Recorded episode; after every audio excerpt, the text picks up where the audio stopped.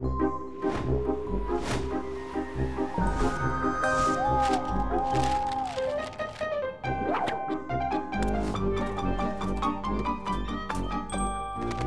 Wegscheider. Da scheiden sich nicht nur die Wege, sondern auch die Geister. In dieser Woche waren die unterschiedlichen Auswirkungen der Corona-Maßnahmen auf die Bevölkerung recht gut zu beobachten. Vor allem, wie entgegengesetzt die Menschen auf die staatlichen Anordnungen reagieren. Einsatzkräfte und Mitarbeiter in Supermärkten, Apotheken und Arztpraxen berichten uns von einer Polarisierung in zwei Gruppen. Die freundlichen und die Aggressiven. Während ein Teil der Menschen die Krise offenbar mit spürbarer Freundlichkeit bewältigt, reagieren andere vermutlich durch den Lagerkoller noch aggressiver als sonst. Das lässt sich auch beim Einkaufen, Spazierengehen oder Laufen täglich gut beobachten.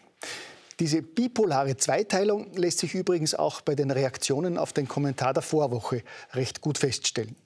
Abgesehen vom erhöhten Interesse, mehr als 600.000 Menschen haben die Sendung der Vorwoche im Fernsehen und im Internet gesehen, polarisiert das Corona-Thema bzw. meine Meinung dazu in hohem Maße. Wobei auch hier auffällt, dass aus vielen der negativen Postings und Zuschriften schwere Aggressionen hervorbrechen. Das reicht von wüsten Beschimpfungen und persönlichen Angriffen bis zur besonders intelligenten Kritik. Die Aufzählung renommierter kritischer Experten sei langweilig gewesen. Andere haben meinen Kommentar als Wutbeitrag empfunden, bezeichnen ihn als dumm oder als dieses Mal einfach nicht objektiv.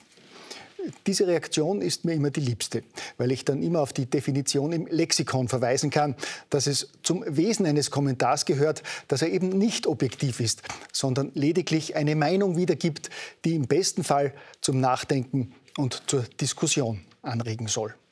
Das dürfte mit dem Kommentar der Vorwoche jedenfalls gelungen sein.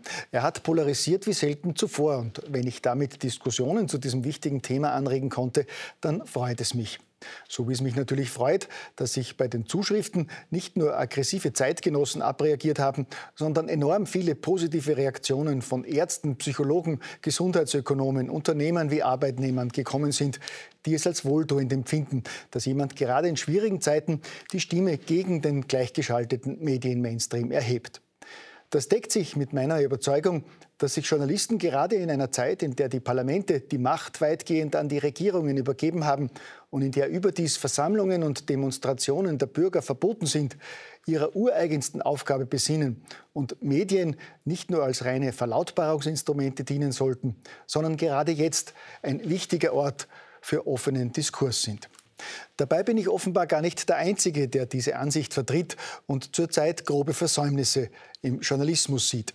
Auch namhafte Medienwissenschaftler kritisieren, dass viele Journalisten in den vergangenen Wochen die Entscheidungen der Regierungen weitgehend ohne Distanz, kritiklos und ohne Recherchen transportiert haben.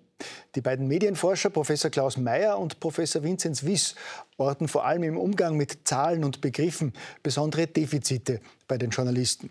So würden die täglichen Meldungen und Grafiken über die Zahlen der Pandemie wie Tabellenstände im Sport dargestellt und miteinander verglichen. Dass diese Zahlen die Geschichte nur einseitig erzählen, wird in Kauf genommen.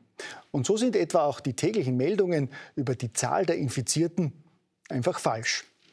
Die wissen wir nämlich gar nicht. Gemeint ist natürlich jeweils die Zahl der positiv Getesteten. Über die Zahlen hinaus werden, wie immer bei Krisen und Katastrophen, auch schwerwiegende Einzelfälle präsentiert, um für größere Aufmerksamkeit zu sorgen.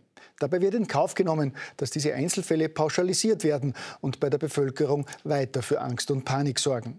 Ein drastisches Beispiel sind Berichte über überlastete Kliniken, während etwa in Österreich und Deutschland tausende Intensivbetten frei sind und Spitalsärzte berichten, dass in ihren Kliniken weniger los ist als sonst.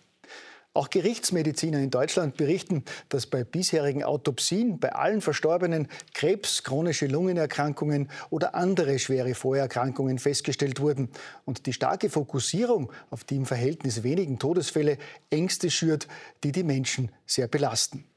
Vielleicht ist diese Kritik ja der Grund für die fragwürdige Empfehlung des Robert Koch Instituts, Verstorbene gar nicht mehr zu obduzieren, offiziell wegen der Gefährdung der Pathologen.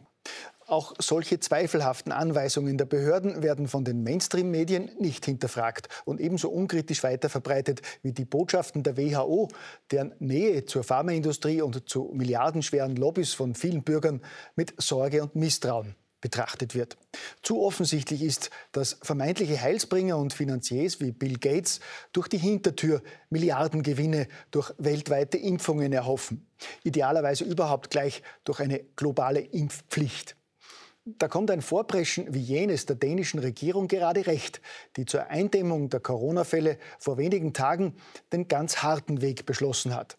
Demnach können die Gesundheitsbehörden in Dänemark ab sofort Zwangstests, Zwangsimpfungen und Zwangsbehandlungen anordnen und für die Durchsetzung neben der Polizei auch private Wachdienste und das Militär einsetzen.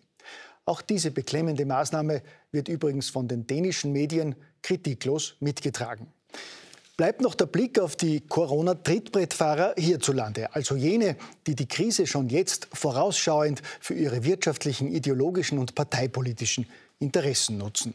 Während seit vier Wochen der völlige Shutdown bleischwer über dem Land liegt und Nicht-Corona-Patienten in den Spitälern immer wieder abgewiesen werden, glauben diverse politische Funktionäre jetzt die drohende wirtschaftliche Not vor den Karren ihrer ideologischen Ziele spannen zu müssen. Den Anfang hat schon vor zwei Wochen ÖGB-Chef Wolfgang Katzian mit seiner Forderung nach Vermögenssteuern gemacht. In dieser Woche hat nun auch der grüne Vizekanzler Werner Kogler gefordert, zur unverschuldeten Schadenstilgung Erbschafts- und Vermögenssteuern einzuführen. Und schließlich ist auch SPÖ-Chefin Pamela Rendi-Wagner mit ihrer Forderung auf eine Millionärssteuer auf Vermögen und Erbschaften auf diesen Zug aufgesprungen. Was würde sich besser zum Wiederanheizen der Never-Ending-Night-Debatte eignen als die bevorstehende Wirtschaftskrise mit ungewissen Aussichten für massenhaft Unternehmer und Arbeitnehmer und Hunderttausende Arbeitslose? Auch in diesem Bereich zeigt die Corona-Krise schonungslos auf, wer vor allem in schweren Zeiten verantwortungsvoll mit dem ihm verliehenen politischen Mandat umgeht. Gell?